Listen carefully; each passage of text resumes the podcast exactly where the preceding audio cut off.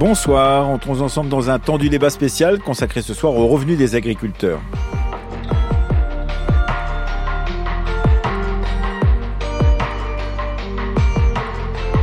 À l'ordre du jour ce soir, qu'est-ce qu'un revenu agricole? Les agriculteurs sont très majoritairement des travailleurs indépendants non salariés.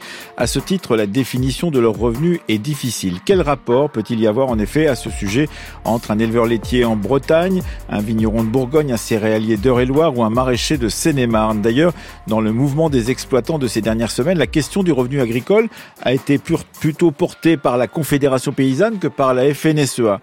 Car avant même de débattre de ces question. Encore faut-il savoir calculer ce revenu, s'interroger sur la pertinence d'un revenu mensuel moyen pour des professions qui perçoivent un revenu annuel, s'interroger sur le poids des charges et des emprunts, sur l'arbitrage que la plupart d'entre eux et d'entre elles doivent faire entre rémunération immédiate et rémunération différée par l'investissement dans la ferme. Bref, nous allons essayer d'aller au-delà des chiffres moyens pour approcher la disparité de ces revenus en compagnie de Laurent Piette. Bonsoir.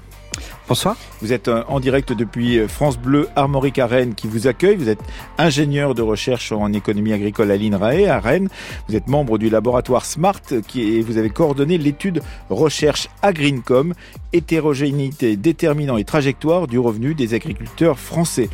Avec nous en studio Alain Chatriot, bonsoir. Bonsoir. Vous êtes euh, historien, professeur des universités au Centre d'histoire de Sciences Po, rédacteur en chef de la revue Histoire politique et auteur notamment de La politique du blé, crise et régulation d'un marché dans la France de l'entre-deux-guerres, publié au Comité pour l'histoire économique et financière de la France.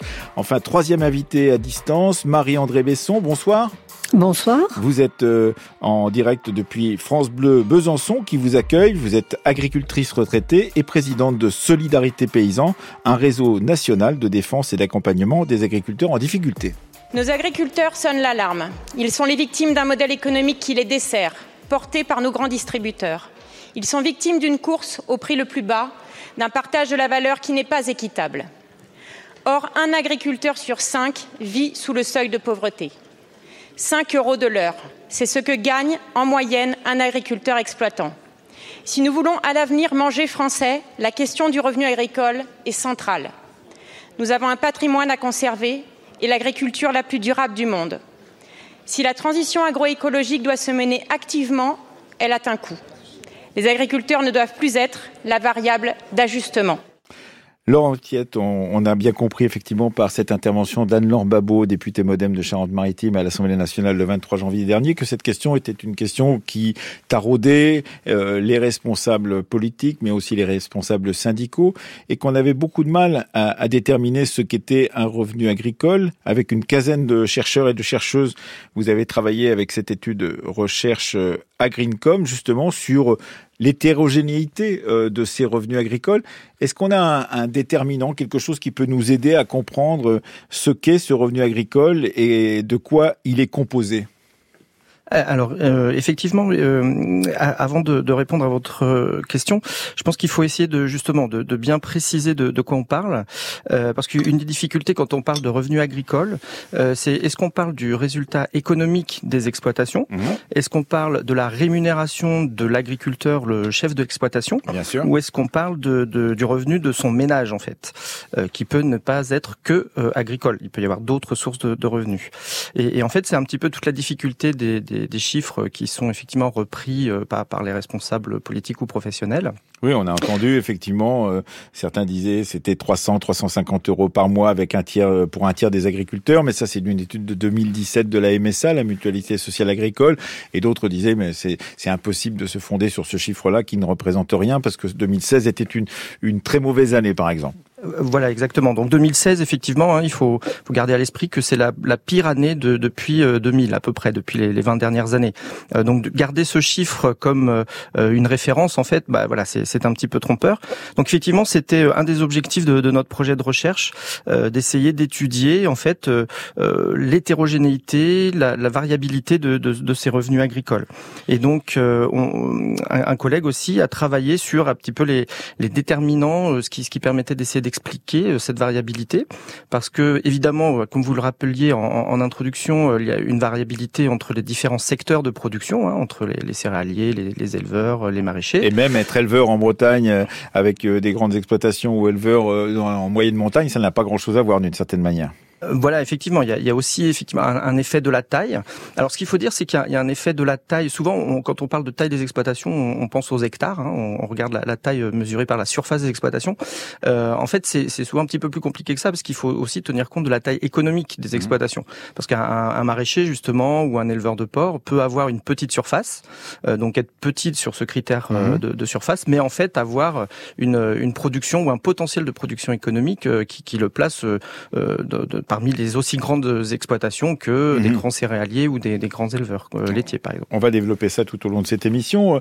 De votre côté, Marie-André Besson, quand on travaille comme vous en tant que présidente de Solidarité Paysan à aider les agriculteurs euh, en difficulté, alors que vous êtes vous-même agricultrice retraitée, est-ce qu'on a une idée justement de, ce qu'est ce revenu agricole? Est-ce que euh, on a une, un ordre de grandeur qui, qui vous qui vous permet de savoir quel est quel, quel est le type de difficulté auquel les agriculteurs et agricultrices se trouvent confrontés alors, il est, très difficile de déterminer le, type d'agriculteur et de, revenus. Euh, a, a, pas du tout un profil type euh, de d'agriculteurs mhm. et des difficultés que qu'ils euh, qu'ils vivent.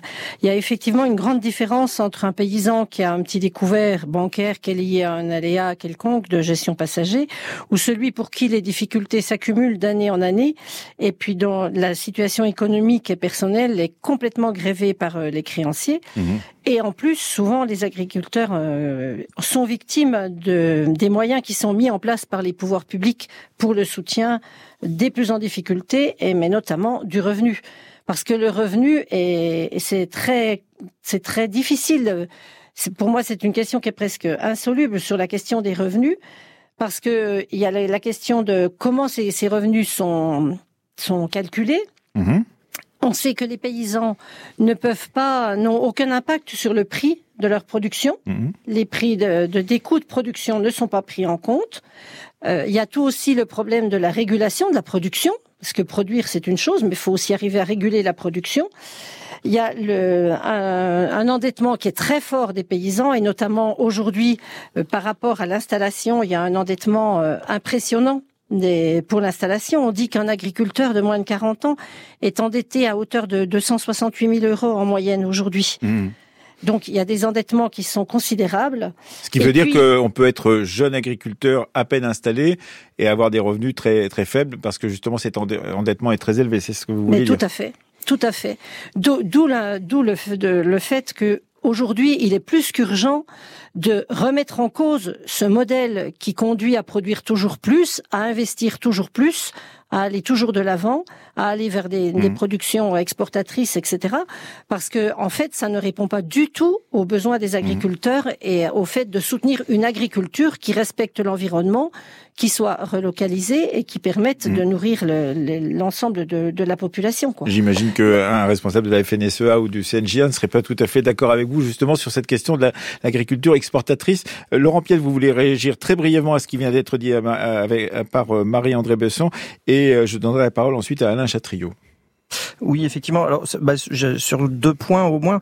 Euh, euh en fait, c'est vrai, mais peut-être qu'on y reviendra, euh, que le, le, revenu des, des agriculteurs euh, dépend beaucoup des aides de la PAC aujourd'hui. Hein. On, a, on a estimé nous que là, par exemple, ces, ces dernières années, 2020-2022, on a à peu près les deux tiers de, de, du résultat économique des exploitations qui dépendent des aides de la PAC. Donc, c'est sûr que sans ces aides, il y aurait certainement beaucoup d'exploitations qui, bah, qui seraient en très grande difficulté, mmh. voire mettrait la clé sous la porte. Euh, donc, euh, mais bon, c'est lié aussi à l'évolution du mode de, de, de soutien du, de, du revenu des, des agriculteurs. Mhm. On pourrait y revenir. Et puis sur l'endettement, alors juste une petite précision. Euh, effectivement, hein, il y a des, des niveaux d'endettement qui sont élevés là actuellement. Euh, en moyenne, une exploitation agricole, elle est euh, endettée à, hauteur de, de 40%. mais en fait, ce qu'il faut surtout voir, c'est la capacité à rembourser mhm. un, un, emprunt. Je veux dire, c'est effectivement, il faut pas être trop endetté, mais un endettement en soi, ce n'est pas forcément absolument dramatique du moment qu'on a la capacité de rembourser. Donc c'est pour ça que on compare nous cette, cet endettement à surtout à la capacité de faire face à la mhm. dette en fait.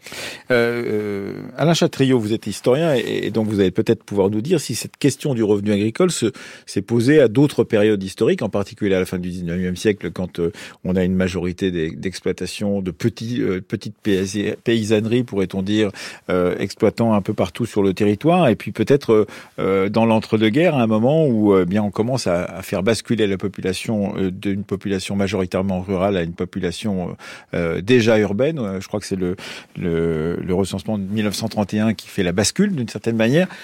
Qu'est-ce qu'on qu'est-ce qu'on décide dans ces moments-là, justement, à des moments historiques, de sur comment soutenir le revenu des agriculteurs et comment faire en sorte, comme aujourd'hui, qu'on s'en préoccupe? Avant de répondre en historien, quelques compléments pour vraiment insister sur un certain nombre de points, parce que ça les met à distance du discours le plus commun qu'on entend encore trop souvent par certains acteurs euh, politiques, comme on l'a entendu tout à l'heure.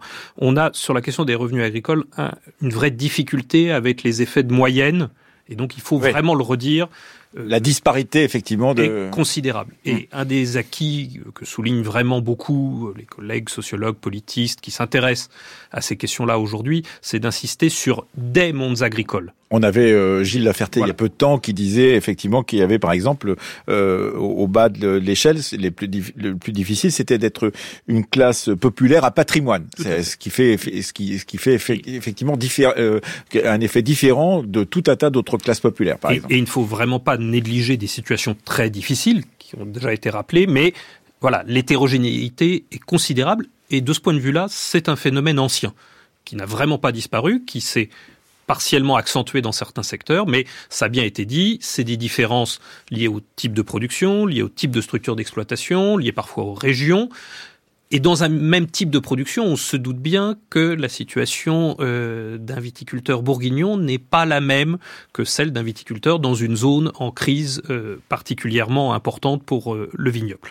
Ça, c'est un, premier élément, il faut y insister. Deuxième élément, on ne l'a pas encore suffisamment dit, mais derrière la question de l'endettement, ça joue aussi, c'est on va parler, et c'est parce que c'est un thème majeur et vraiment débattu, de la question du revenu, mais on ne peut pas totalement oublier la dimension patrimoine. Mhm. Hein, une, des phrases qui était souvent répétée, euh, les moins maintenant parce que les mondes sont devenus encore plus hétérogènes, mais dans une partie du monde agricole, on disait souvent on vit pauvre pour mourir riche.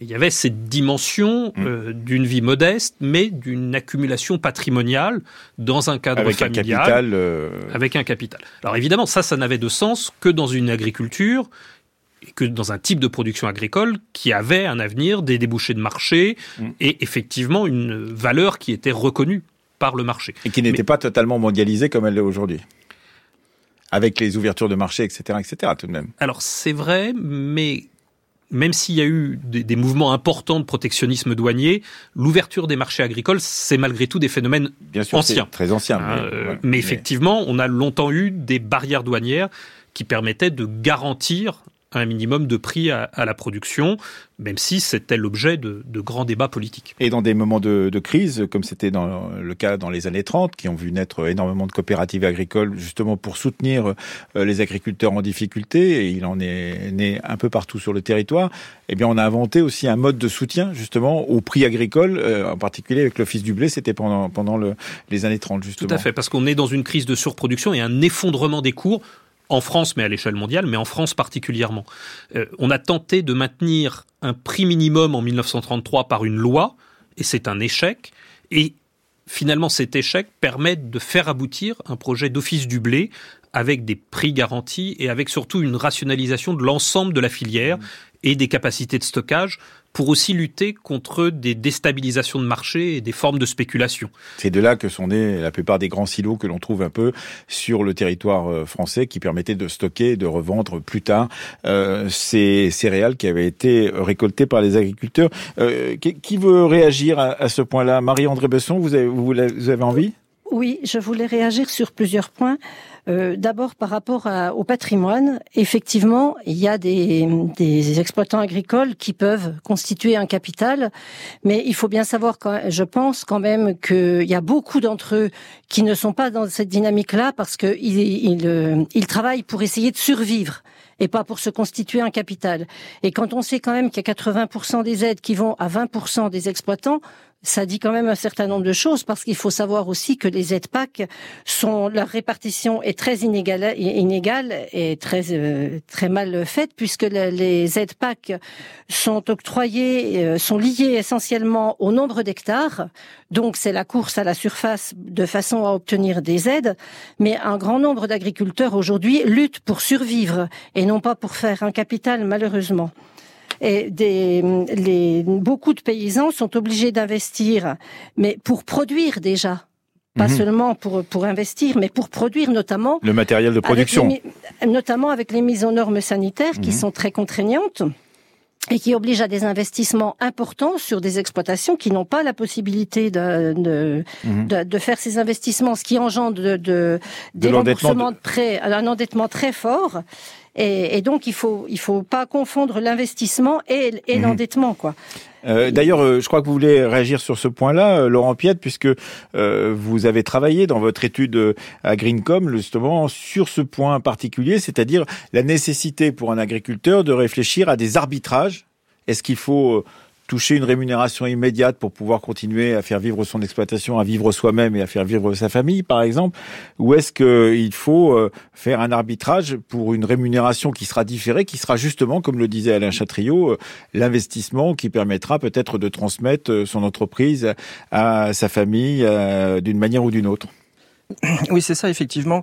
Euh, on, a regardé un petit peu ces, ces questions d'arbitrage, parce qu'il faut voir que donc euh, chaque année, en fait, l'agriculteur euh, va pouvoir dégager une certaine richesse, on va dire, qui, qui va euh, de, de, de, son activité. Et d'ailleurs, il faut insister sur ce point. Vous, vous travaillez dans votre groupe de recherche sur le fait que on pense que c'est un revenu, on revient à un revenu mensuel, c'est-à-dire on prend un revenu annuel qu'on divise en, en 12, euh, mais que ça n'a pas grand, grand intérêt que de le faire, sinon un intérêt statistique parce qu'effectivement, on reçoit euh, la grosse partie de sa rémunération à une même période. Bah, effectivement, en fait, euh, c'est un petit peu trompeur de, de diviser, mais, mais c'est pour les comparaisons avec euh, les, les autres secteurs d'activité, notamment les mhm. salariés. C'est vrai que c'est un peu pratique, mais en fait, c'est un petit peu trompeur puisque euh, l'agriculteur, en fait, c'est un indépendant. Donc lui, euh, comme un comme un commerçant, un artisan, et donc en fait, à la fin de l'année, ce qui lui reste, c'est dans, dans, dans, sa trésorerie, on va dire, et c'est sur euh, cette trésorerie qu'il peut prélever, ce qu'on appelle les prélèvements privés, qui peut prélever une certaine somme pour assurer ses dépenses de, de, de la vie de, de son ménage, ses dépenses privées. Euh, alors, en fait, ça, ça, dépend des agriculteurs. Là aussi, c'est très hétérogène. Certains vont prélever une somme fixe tous les mois. Euh, certains vont ajuster en fonction euh, de, de, de, de l'évolution de cette trésorerie. Certains ne vont pas prélever ce qu'ils pourraient prélever parce qu'effectivement, c'est réinvesti dans l'exploitation. Mmh. Et puis, bah, à certaines périodes, en fait, certains peuvent prélever plus que euh, que ce qu'ils font d'habitude. Et en fait, ce qu'on regarde, ce qu'on, qu'on constate dans, dans les chiffres, c'est que par exemple, justement, ce le, le chiffre habituel qu'on donne en termes de, de revenus qui est le résultat économique des exploitations, il est très variable d'une année sur l'autre. Et en fait, ce dont on s'aperçoit, c'est que les prélèvements privés, au contraire, sont beaucoup plus lissés sur les sur les années. Donc ça, ça prouve bien qu'en fait, les, les agriculteurs, bah, ils, voilà, quand les quand une année est bonne, bah, ils prélèvent un petit peu plus, mais pas trop, parce qu'ils savent qu'il faut qu'ils en gardent en réserve. Mhm. Et puis quand l'année est, est, moins bonne ou voire mauvaise, comme en 2016, bah, ils prélèvent quand même un petit peu. Donc en fait, ils s'endettent auprès de l'exploitation, euh, enfin le, voilà, et, et pour bah, assurer leur leur leurs dépenses mhm. de, de la vie privée. Et donc il y a cet arbitrage entre ces prélèvements et ce qui peut être réinvesti dans, dans l'exploitation. Mmh. Et, et, ce qu'on ah pardon, excusez-moi. Euh, euh, Alain Chatriot, vous vouliez réagir? Oui, non, un, un, un, mot complémentaire, ça, ça, a été signalé tout à l'heure, mais pour insister sur parmi les changements sociaux importants, on, ça a bien été rappelé, euh, le revenu de ménage qui sont sur une exploitation agricole ne sont plus forcément entièrement des revenus agricoles. Mmh. Et, et c'est aussi une dimension qui est compliquée à intégrer euh, dans la dimension statistique, mmh. mais qui peut être très importante. D'ailleurs, euh, une partie des exploitants ou des exploitantes euh, vivent de, du travail de, de leur euh, conjoint ou conjointe euh, en dehors parce que ça permet d'avoir une y, sorte de disponibilité qu'ils n'ont pas. il, y a ces, il y a ces cas effectivement particulièrement difficiles avec une variation de, de choix professionnels plus important. Il y a aussi des dimensions qu'il ne faut pas négliger, qui sont y compris présentes dans l'enseignement agricole aujourd'hui, de formation à de l'agrotourisme. Toutes ces dimensions-là existent aussi et pour certains types d'exploitation agricole, elles sont importantes, alors qu'elles ne sont pas toujours associées aux mécanismes de la production agricole euh, en tant que telle. Et, on, peut, on peut parler aussi de la transformation des produits agricoles euh, au sein même de l'exploitation, comme ça peut arriver parfois. Je crois que vous vouliez réagir, Marie-André Besson. Oui, je voulais réagir parce que je pense qu'il y a quand même un certain nombre, un, grand nombre de paysans. Aujourd'hui, euh, Solidarité Paysan accompagne plus de 3500 familles en France. Mhm. Et pour qui euh, le revenu, euh, le prélèvement mensuel n'est même pas possible. Et c'est souvent le, le conjoint ou, ou, la conjointe qui permet de remplir le frigo. Et je crois que il faut être conscient que cet endettement, ce, ce système de développement agricole actuel relève d'une responsabilité quand même collective et qu'il y a aujourd'hui des mesures politiques fortes à prendre pour euh, inverser cette, cette tendance et permettre une rémunération réelle du travail du paysan. C'est pas normal qu'un paysan travaille 60 heures par semaine et qu'il ne puisse pas rémunérer son travail. Oui, ça c'était une des demandes en particulier sur les, les, les endroits où il y avait des blocages, une des demandes de la Confédération paysanne, mais il faut rappeler que ça n'était pas la demande du syndicat majoritaire, ni peut-être, je crois, de la coordination euh, rurale. Je n'ai pas vérifié sur ce point-là. Il est 18h41 sur France Culture. Vous écoutez notre émission Le Temps du débat. Qu'est-ce qu'un revenu agricole? Nous sommes en compagnie, vous venez de l'entendre, de Marie-André Besson, agricultrice retraitée et présidente de Solidarité Paysan, d'Alain Chatriot, qui est historien et professeur des universités au Centre d'histoire de Sciences Po, euh, qui a écrit notamment La politique du blé au comité d'histoire économique et financière de la France, et de Laurent Piette, qui est ingénieur de recherche en économie agricole à l'INRA et à Rennes, et qui est membre du laboratoire SMART. Il a coordonné l'étude de recherche à Greencom, justement sur la question des revenus des agriculteurs. c'est un métier qui a du sens, quoi. On, fait quelque chose, on produit euh, euh, réellement quelque chose avec les amplitudes horaires que l'agriculture a, euh, on peut que être attaché à ce qu'on fait. Sinon, on le ferait pas. le coût de production ici par exemple notre coût de production euh, de, lait il est assez élevé. Euh, il est aux alentours de 2 euros. Et notre, prix du lait il est, il plus bas. Euh, il, est il, bien plus bas. Donc cette différence là elle va être compensée par, le, par la PAC. Je parle pas que du lait je parle de tous les produits qui coûteraient le double donc la PAC, c'est notre sécurité sociale alimentaire en fait, parce que si l'Europe ne nous aidait pas, ben, les consommateurs pourraient juste pas se nourrir quoi. On n'a pas les mêmes règles que les autres pays. Et déjà ça, c'est pas juste parce que euh, du coup, ben, les autres pays nous envoient des, marchandises à des coûts plus bas. Du coup, forcément, des, marchandises qui sont plus intéressantes pour les consommateurs euh, quand ils achètent, parce que c'est des produits moins chers. Mais comment s'en sort nous les agriculteurs français après là-dedans? France Culture, le temps du débat. Emmanuel Laurentin. C'était un reportage de la rédaction de Niklas Manch, euh, donc diffusé sur France Culture le 1er février dernier avec le témoignage d'Anaïs Pratlong, éleveuse de brebis en Lozère. Euh, eh bien, la concurrence internationale, le discours sur la concurrence internationale, Alain Chatriot, on l'a toujours d'une certaine manière euh, entendu, mais c'est vrai que quand on réfléchit et quand on revient sur cette question du revenu des agriculteurs, il y a une date qui revient, 1992, changement de la PAC, euh, et on se dit c'est à ce moment-là qu'il y a quelque chose qui a changé. Est-ce que c'est vrai ou est-ce qu'historiquement ça n'est pas si vrai que cela? Alors c'est en partie vrai, mais ça dépend un peu des types de produits, parce qu'en fait la PAC n'était pas une, politique uniforme, quels que soient les types de production. Mais il y avait des prix garantis tout de même. Alors, il y avait un système de prix garanti, mais typiquement, il n'était pas uniforme pour euh, les producteurs de fruits et légumes comme pour les céréaliers. Et dans le monde du lait et de la transformation du lait, il y avait déjà eu, avant 92, un certain nombre de changements qui avaient été à l'époque très débattus et parfois très critiqués, dont les quotas laitiers au milieu des, des années 80. Ce qui est certain, c'est qu'en 1992, pour beaucoup de raisons, certaines qui sont liées aux négociations internationales, d'autres qui sont liées à des équilibres européens, d'autres qui sont liées purement aux formes de négociation de la construction européenne qui ont changé entre le début des années 60 et le début des années 90, on entre dans une nouvelle logique d'organisation générale de cette politique agricole commune. Mais c'est une date importante, il se passe un certain nombre de choses à ce moment-là. Pour autant, 92, euh, c'est maintenant à plus de 30 ans, il s'est aussi passé beaucoup d'autres évolutions, dont des évolutions majeures qui sont les conséquences de euh, l'intégration dans l'Union européenne d'autres pays et d'autres agricultures. Et plus largement, c'est des éléments qui ont été continuellement renégociés.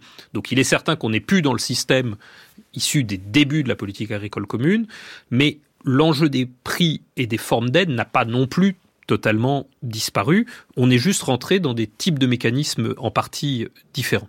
Alors nos auditeurs qui écoutent depuis le début de cette émission euh, cette question qu'est-ce qu'un revenu agricole doivent se dire bon d'accord on a compris euh, on ne sait pas très bien ce que c'est qu'un revenu agricole mais néanmoins on peut faire confiance à des chercheurs et des chercheuses comme euh, celles et ceux que vous avez réunis autour de vous Laurent Piette pour nous dire ce qu'est un revenu agricole. Alors comment on le calcule ce revenu agricole tout en sachant la grande disparité comme on l'a dit depuis le début de cette émission euh, des agriculteurs des agricultrices et des type d'agriculture.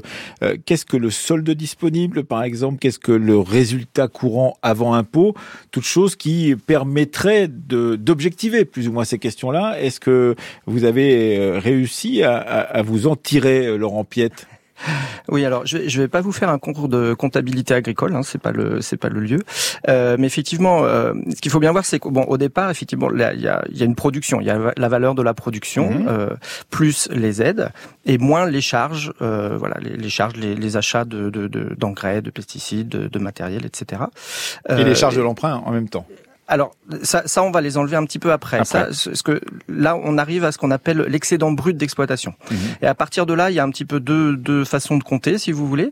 On peut soit enlever effectivement euh, euh les, les, emprunts, euh, les, les, intérêts des emprunts et ce qu'on appelle les amortissements. Donc en fait, euh, bah, quand vous avez un, un matériel, vous mhm. l'amortissez. Donc au bout d'un, pour savoir au bout de combien de temps il faut en, racheter un mhm. neuf. Euh, et ça, ça va vous donner ce qu'on appelle le résultat courant avant impôt. Mais si vous voulez, ça c'est un indicateur comptable, euh, parce que notamment ces amortissements, en fait, ce ne sont pas des, vraiment des décaissements. Ce n'est pas de l'argent qui sort de la trésorerie mhm. de, l'exploitation. Euh, et, c'est en général cette, cet indicateur-là qui est euh, donné dans les statistiques annuelles par le mhm. ministère de l'Agriculture. Et donc, vous, l'autre, l'autre, l'autre façon de calculer? Voilà, le, revenu disponible. Là, au contraire, on va vraiment s'intéresser à ce qui sort vraiment de, de la trésorerie de, de l'exploitation. Et donc, on repart de cet excédent brut d'exploitation. Et là, on va enlever donc non seulement les intérêts d'emprunt, mais aussi les annuités, donc enfin la totalité de l'annuité, c'est-à-dire les emprunts, mais aussi le capital qui est remboursé. Mhm. Et, et, on va euh, et, donc c'est à partir de ça que effectivement ça va donner un, un excédent de trésorerie. Et c'est sur cet excédent que l'agriculteur va pouvoir prélever euh, euh de l'argent pour subvenir à ses dépenses euh, de, de, de, son ménage. Et qu'est-ce que ça change si l'on prend l'un ou l'autre des paramètres que vous avez décrits euh, brièvement, euh, Laurent Piette Alors, ce que ça change, c'est que ce résultat courant avant impôt, il est très variable d'une année sur l'autre, alors que euh, ces prélèvements privés... La variabilité interannuelle, c'est comme ça qu'on appelle ça, je crois. Euh, voilà, exactement. Euh, donc euh, juste à, à, titre d'exemple, hein, nous on avait calculé que sur les, les, les, dix dernières années, il était en moyenne à 30 000 euros par exploitation. Bon, je, je redonne une moyenne hein, avec toutes les limites que ça. mais par exemple, en, en, 2022, on est en, en, moyenne toujours à près de 60 000 euros par. parce que 2022 était une très bonne année. Parce que 2022 était une très bonne année. Alors, on n'a pas encore les chiffres pour 2023, mais 2020, 2021, 2022 étaient des très bonnes années.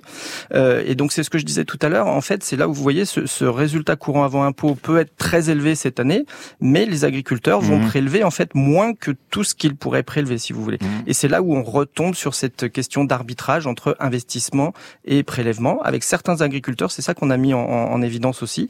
En fait, on a identifié des, des stratégies euh, de, de, des agriculteurs entre ceux qui vont plutôt beaucoup investir et peu prélever, ceux qui vont prélever plus et moins investir, ceux qui vont avoir une approche plus équilibrée, etc. Et, et, et, allez-y.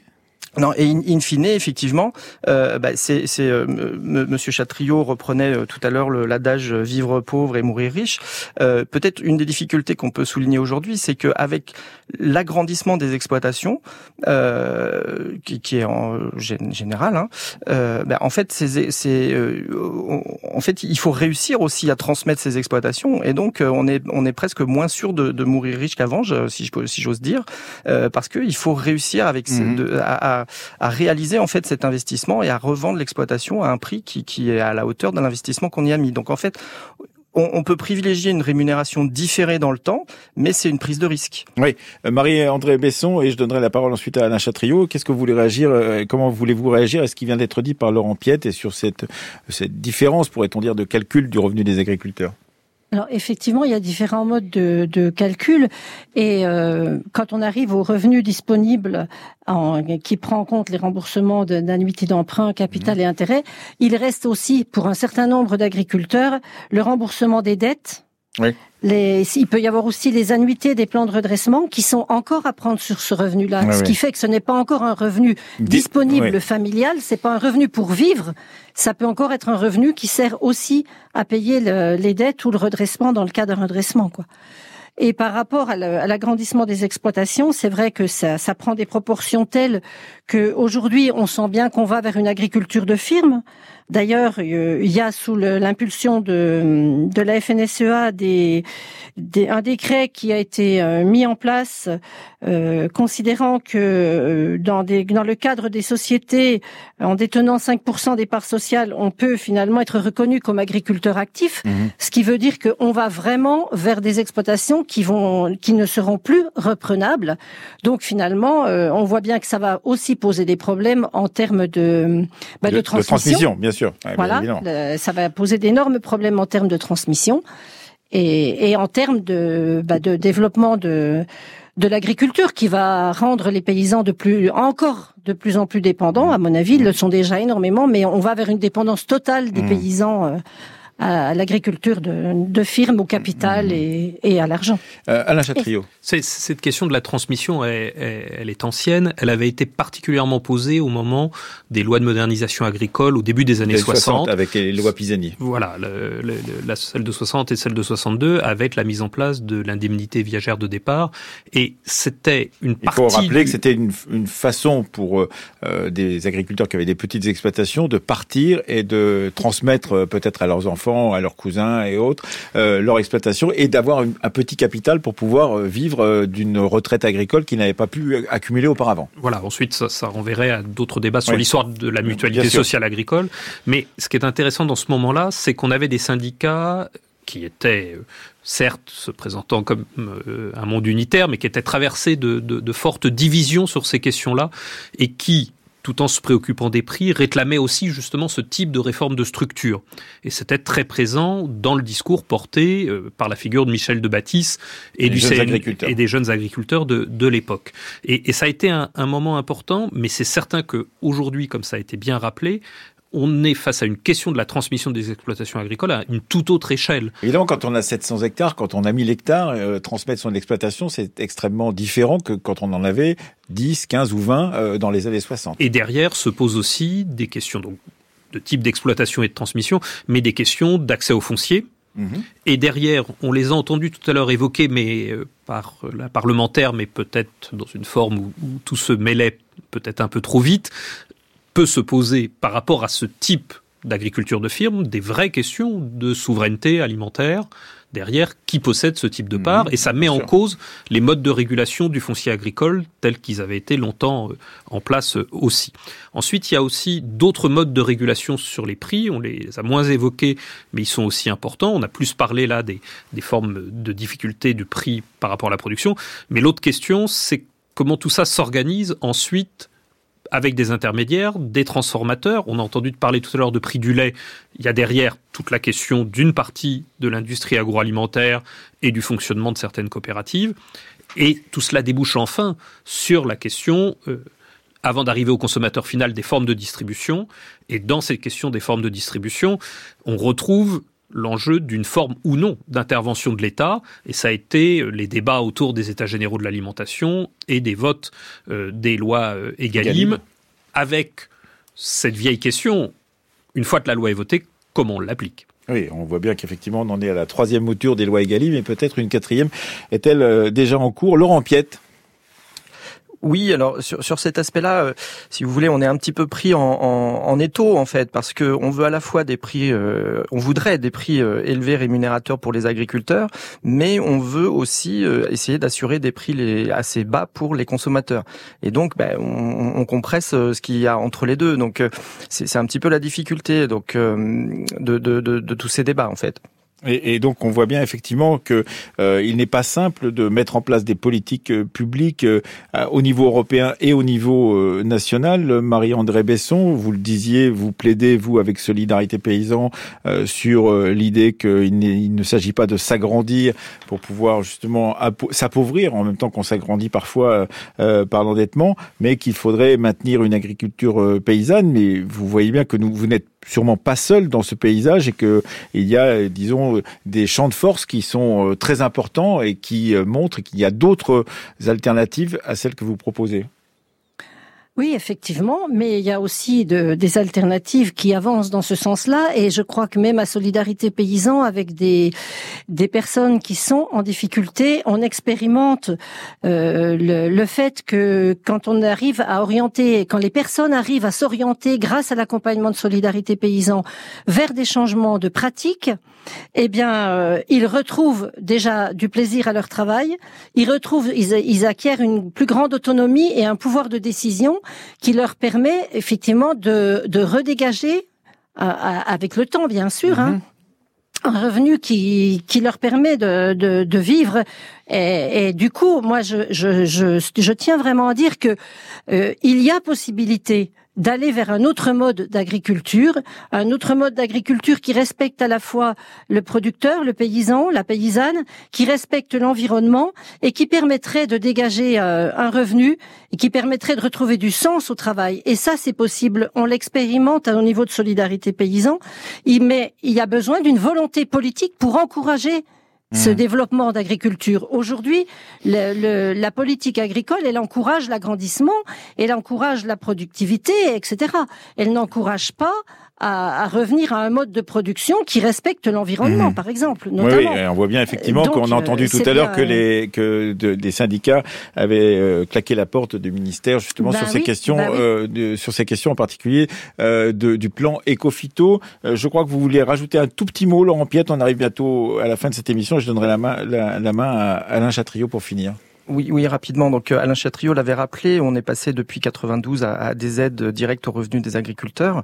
Euh, mais de, depuis, en fait, il faut voir que quand même, même si euh, on, on, est toujours sur ce poids de l'histoire euh, que rappelait aussi euh, Madame Besson, euh, la, la, PAC en fait n'a de cesse d'essayer d'évoluer vers la prise en compte de, de, de l'environnement. Hein. Avec la dernière réforme, c'est la mise en place de, ce qu'on appelle l'éco-scheme. Donc voilà, on n'a pas le temps de rentrer dans les détails, mais qui, qui essaye de prendre en compte de plus en plus ces questions environnementales, mais euh, bah, effectivement, comme euh, c'est, ce sont des négociations euh, au niveau de l'Union européenne à, à, 27, ça prend du temps, euh, voilà. Mais euh, c'est, c'est vraiment la direction qu'essaye de prendre euh, le, le, l'évolution mmh. des, des, réformes de la PAC. Alain Chatriot, un dernier mot? Oui, il faut rappeler qu'au-delà de l'actualité précise sur ces questions-là, le bilan des plans Ecofito a été particulièrement inquiétant et euh, la Cour des comptes, qui est pourtant habituellement prudente dans ses discours, en a fait même un exemple d'action publique euh, mise en échec répétée.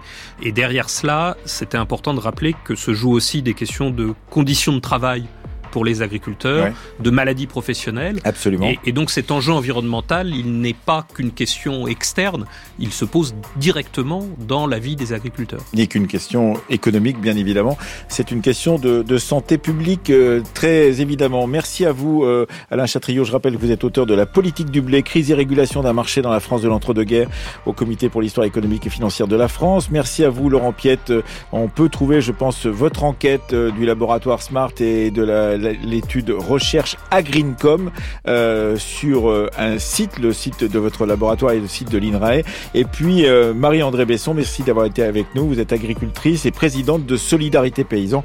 Bien entendu, on peut aller aussi sur le site de Solidarité Paysan pour voir le travail que vous menez. C'était le temps du débat préparé ce soir par Fanny Richet, Joséphine Reynards, Roxane Poulain, Mathias Mégy, Anouk Sévenot, Stéphanie Villeneuve, réalisé par Laurence Malonda avec à la technique à Paris Marie-Claire Oumamadi et nous remercions à Besançon Thierry Ballan qui était à la technique et Vincent Levotte à France Bleu Armorique à.